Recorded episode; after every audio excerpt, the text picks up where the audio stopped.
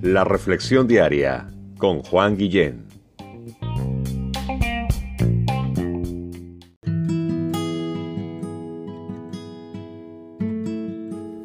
Hola, ¿cómo estás? Te tengo unas preguntitas. ¿Qué tan bien o mal te cae la gente humilde? ¿Qué tan bien o mal te cae la gente orgullosa? ¿Verdad que son dos extremos? ¿Y de qué lado estás tú? ¿O estamos por la mitad? Este. Algo que me encanta de conocer a Dios a través de su palabra es que dice la Biblia que Dios está cerca a los humildes y ve de lejos a los altivos, a los orgullosos. Y eso me hace a mí pensar y reflexionar de qué lado quiero estar. O de qué lado quiero que Dios esté en mi vida. Que esté cerca o que esté lejos. También me pongo a pensar si habrá una recompensa por ser personas humildes. Y al mismo tiempo que estoy pensando en esto, recuerdo también que la Biblia enseña, la Biblia es la palabra de Dios, que Dios exalta a los humildes y pone en vergüenza a los orgullosos. Y es que el humilde reconoce que Dios existe, que él o ella no es Dios, que es Dios el que nos hizo, no nosotros a nosotros mismos. Y que simple y sencillamente tú y yo, todos los seres humanos,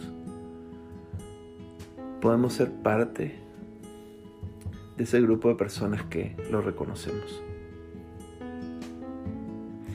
Por otro lado, el orgulloso, pues ah, muchas veces se proyecta como que no necesita nada de nadie, que todo lo puede, que todo lo sabe, que todo lo espera. Y pues se va dando golpes en la vida. Y de una u otra forma esta pregunta inicial que te hice también les afecta. ¿Cómo te cae una persona humilde y cómo te cae una persona orgullosa?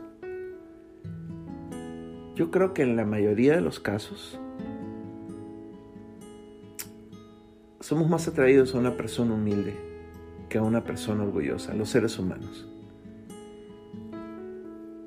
Wow, ya hablamos de este tema bastante y qué es lo que nos dice la Biblia. ¿Por qué te traigo este tema en estos momentos? Porque acabo de leer unos versos que están increíbles, pero hay que creerlos porque es la palabra de Dios, la que Dios siempre ha cumplido y cumplirá. Y dice que tengamos el mismo sentir que hubo también en Jesús, el cual siendo en forma de Dios, no estimó el ser igual a Dios como cosa que aferrarse, sino que se despojó a sí mismo y toma forma de siervo, hecho semejante a los hombres, y estando en la condición de hombre, como ser humano se humilló a sí mismo, se hizo obediente hasta la muerte y muerte de cruz.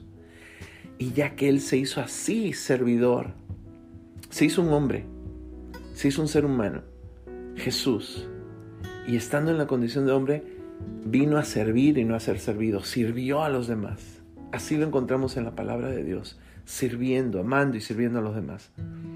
Fue obediente hasta la muerte y muerte de cruz. Una persona como Jesús recibe lo siguiente. Y aquí viene lo increíble, porque solo Jesús recibe algo como esto, pero tiene mucho que ver con este tema de la humildad y del orgullo que te estoy platicando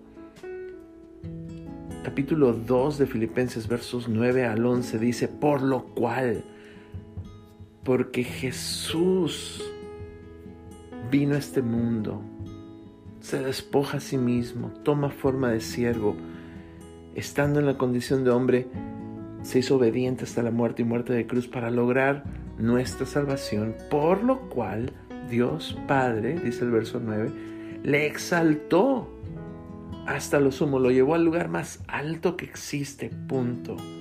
Y le dio un nombre que es sobre todo nombre. ¡Wow! Nombre sobre todo nombre Jesús.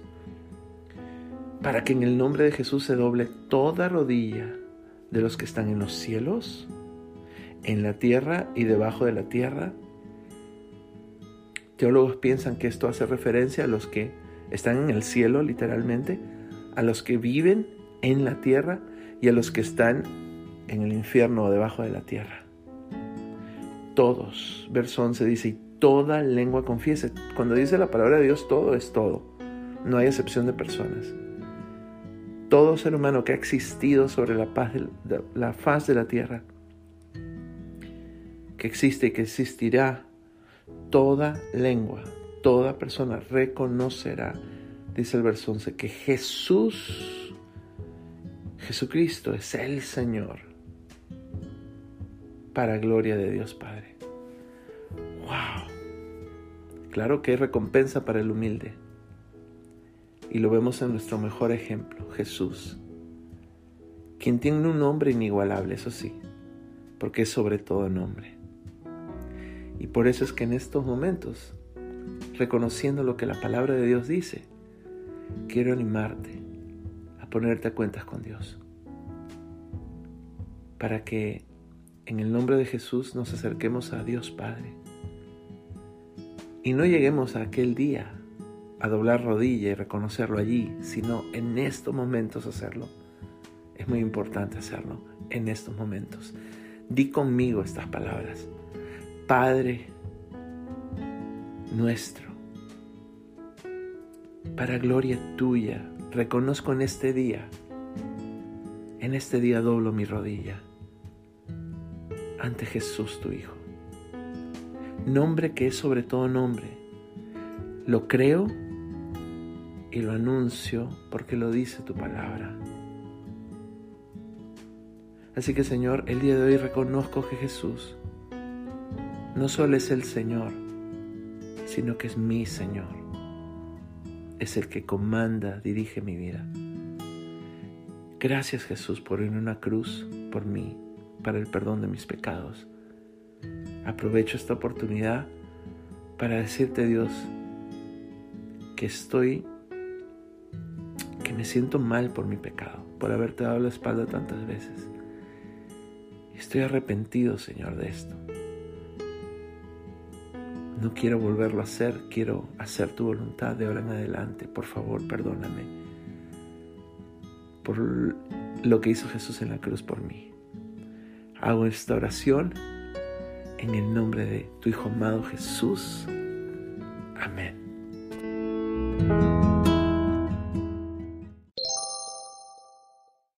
The podcast you just heard was made using Anchor. Ever thought about making your own podcast? Anchor makes it really easy for anyone to get started. It's a one stop shop for recording, hosting, and distributing podcasts. Best of all, it's 100% free. Sign up now at anchor.fm slash new. That's anchor.fm slash new to get started.